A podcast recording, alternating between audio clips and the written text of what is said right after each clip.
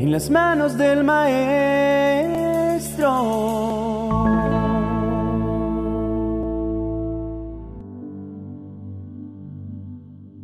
Anoche cuando tomé el reloj que está situado en la mesa al lado de mi cama para poner el despertador, de repente vino a mi mente el pensamiento de que, de alguna forma, todos los días de manera inconsciente, doy por sentado eventos en los que ejerzan algún tipo de fe. Por ejemplo, en el hecho de colocar el despertador a una hora exacta. Lo hago porque sé que al día siguiente me levantará y llegaré a tiempo al trabajo o a realizar la actividad que me he propuesto. Uno de los conceptos de fe, según Wikipedia, lo encontramos de la siguiente manera. La fe, del latín fides, es la seguridad o confianza en una persona, cosa, deidad, opinión, doctrinas o enseñanzas de una religión, y como tal se manifiesta por encima de la necesidad de poseer evidencias que demuestren la verdad. También puede definirse como la creencia que no está sustentada en pruebas, además de la seguridad producto en algún grado de una promesa. La Biblia, por su parte, nos da el siguiente concepto de fe, que encontramos en Hebreos capítulo 11, verso 1, y nos dice, es pues la fe la certeza de lo que se espera, la convicción de lo que no se ve. En esta descripción hay dos palabras claves, certeza y convicción. Al pensar en esta escritura entiendo la fe como el acto de creer sin ver la fe juega un papel demasiado alto en nuestras vidas y es la piedra angular de nuestro caminar con el Señor. La palabra tiene mucho que decir acerca del ejercicio de ejercer de una manera visible en nosotros la fe. Por ejemplo, por la fe obtenemos la salvación.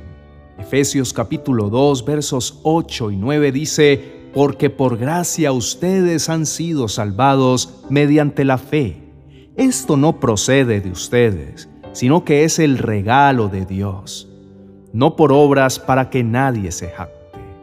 Por la fe también nos mantenemos de pie. Segunda de Corintios capítulo 1, verso 24 nos dice, no es que intentemos imponerles la fe, sino que deseamos contribuir a la alegría de ustedes, pues por la fe se mantienen firmes.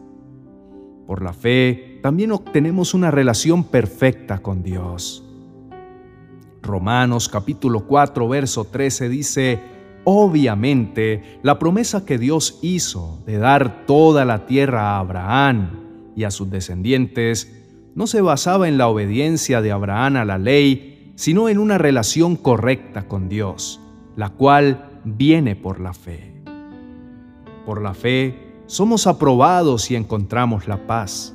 Romanos capítulo 5, verso 1 dice, Así que Dios nos aprobó gracias a la fe, y ahora por medio de nuestro Señor Jesucristo hay paz entre Dios y nosotros.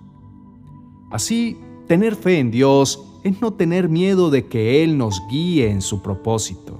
Es creer sin saber, sin ver o sin conocer los detalles o los medios por los cuales el Señor actuará para llevarnos a ese destino que contempla para nosotros. En las escrituras vemos reflejado ese caso en la vida de Abraham, quien fue llamado a dejar todo atrás, dejar el confort de su casa, su familia, su comunidad, sus tierras, la abundancia de ganado y comida, todo para servir solo de la mano del Señor y así llegar a un nuevo destino en donde encontraría en Dios su nueva fe y seguridad. Génesis capítulo 12, verso 1 nos cuenta, el Señor le había dicho a Abraham, deja tu patria y a tus parientes y a la familia de tu padre, y vete a la tierra que yo te mostraré. Claramente el texto nos dice que Abraham salió del lugar donde vivía para ir a la tierra que Dios le mostraría. La ciudad donde habitaba Abraham con su familia parental se llamaba Ur de los Caldeos, una importante ciudad al sur de Mesopotamia. Este era un pueblo pagano que adoraban a muchos dioses. Tenían un dios para cada actividad, un dios para la ganadería, otro para la escritura, confección, casa, etc. Hebreos capítulo 11, verso 8, en el Salón de los Héroes de la Fe, nos dice nuevamente, por la fe, Abraham, siendo llamado, obedeció para salir al lugar que había de recibir como herencia y salió sin saber a dónde iba. Dios había escogido a Abraham para que del lomo de éste nazca y surja un pueblo que ya no adore a multitud de dioses, sino solo a Él, el único verdadero y sabio Dios, creador de los cielos y la tierra y de todo lo que nuestros ojos pueden y no pueden ver. En este llamamiento existe algo que es de gran importancia. Esto es que Dios le dijo claramente que saliera de su país, pero nunca le dijo hacia dónde tenía que dirigirse. Antes bien sus palabras fueron, deja todo y vete a una tierra que te mostraré. La palabra mostraré es algo futuro quizá incierto, no presente. Es algo inseguro, no certero ni firme. Yo te pregunto esta mañana, ¿dejarías todo lo cierto, lo seguro, lo que ya tienes en tus manos? ¿Una buena y abundante vida?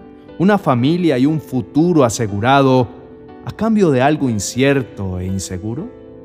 Difícil, ¿verdad? Sin embargo, esta era la propuesta que Dios le estaba haciendo a Abraham. Dejar todo a cambio de ninguna seguridad.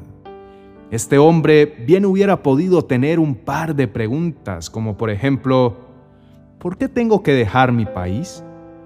¿Por qué tengo que dejar a mi familia? ¿Hacia dónde tengo que dirigirme? ¿Qué seguridad me da de que vamos a estar bien o de que vas a cumplir tu palabra? o fírmame en algún lado para saber que seguiré viviendo igual o mejor que ahora. Si lo analizamos, tal vez nosotros lo haríamos de esa manera. Pero, ¿cuál fue la actitud de Abraham? ¿Cuál fue la decisión que este hombre tomó ante la propuesta que le estaba haciendo Dios? Génesis capítulo 12, versos 4 y 5 nos cuenta. Entonces Abraham partió como el Señor le había ordenado, y Lot fue con él. Abraham tenía 75 años cuando salió de Aram. Tomó a su esposa Sarai, a su sobrino Lot y todas sus posesiones, sus animales y todas las personas que había incorporado a los de su casa en Aram, y se dirigió a la tierra de Canaán. Aquí podemos ver a este hombre de fe siendo obediente simplemente actuando a la orden dada por Dios, tomando a su mujer, su sobrino, sus siervos y sus bienes para dirigirse a un lugar el cual no conocían y del cual no tenían destino. Si por un momento dejara volar mi imaginación, podría ver a Abraham diciéndole a Sara, Esposa, prepara las cosas que nos vamos.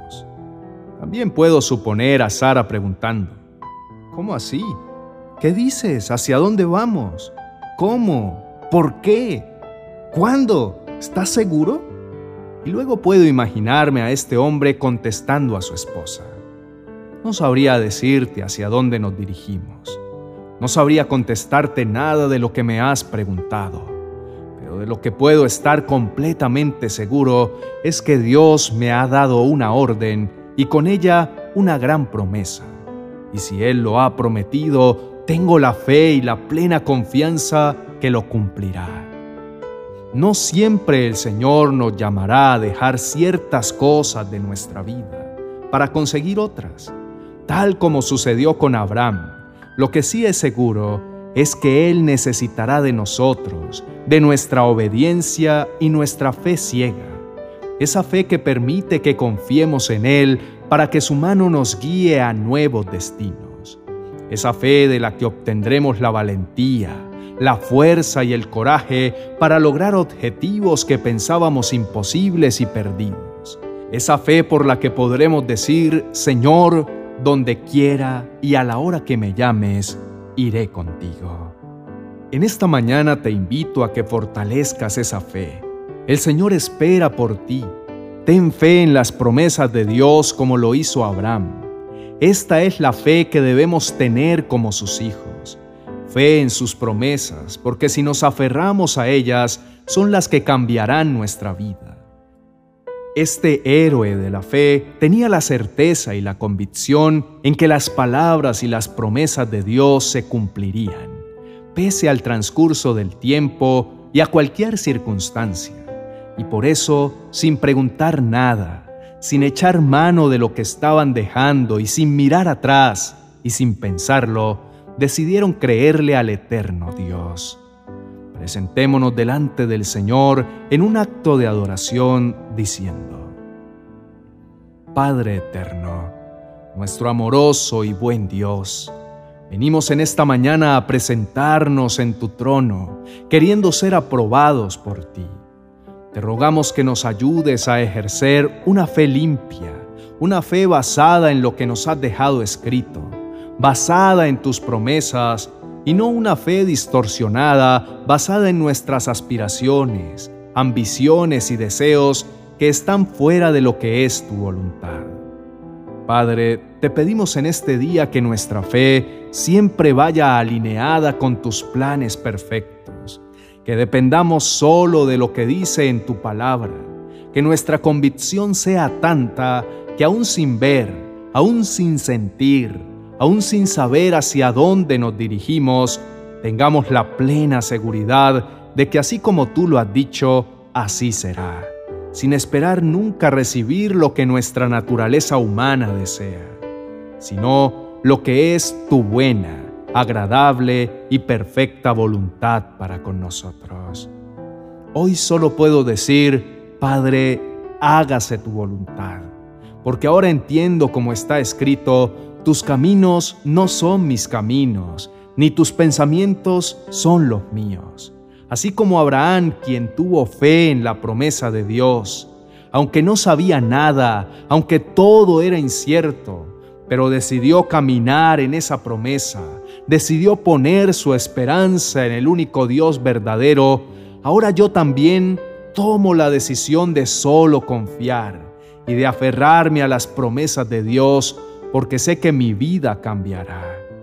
Apreciado amigo, quiero recordarte que la fe verdadera no basa su confianza en la palabra, declaración o decreto de un hombre de carne y hueso, débil y pecador como nosotros, sino que se basa y tiene por decreto lo que está en la palabra y las promesas de Dios, porque si Dios lo ha dicho, Dios lo hará. Una de las maravillosas promesas que Dios nos ha dejado está en el libro de Hechos, capítulo 16, verso 31, y dice, Cree en el Señor Jesucristo y se salvarán tú y tu familia. Hoy te invito para que confíes con todo tu corazón en esta increíble promesa y te motivo para que si aún no lo has hecho, empieces a creer en Jesucristo por medio de la fe.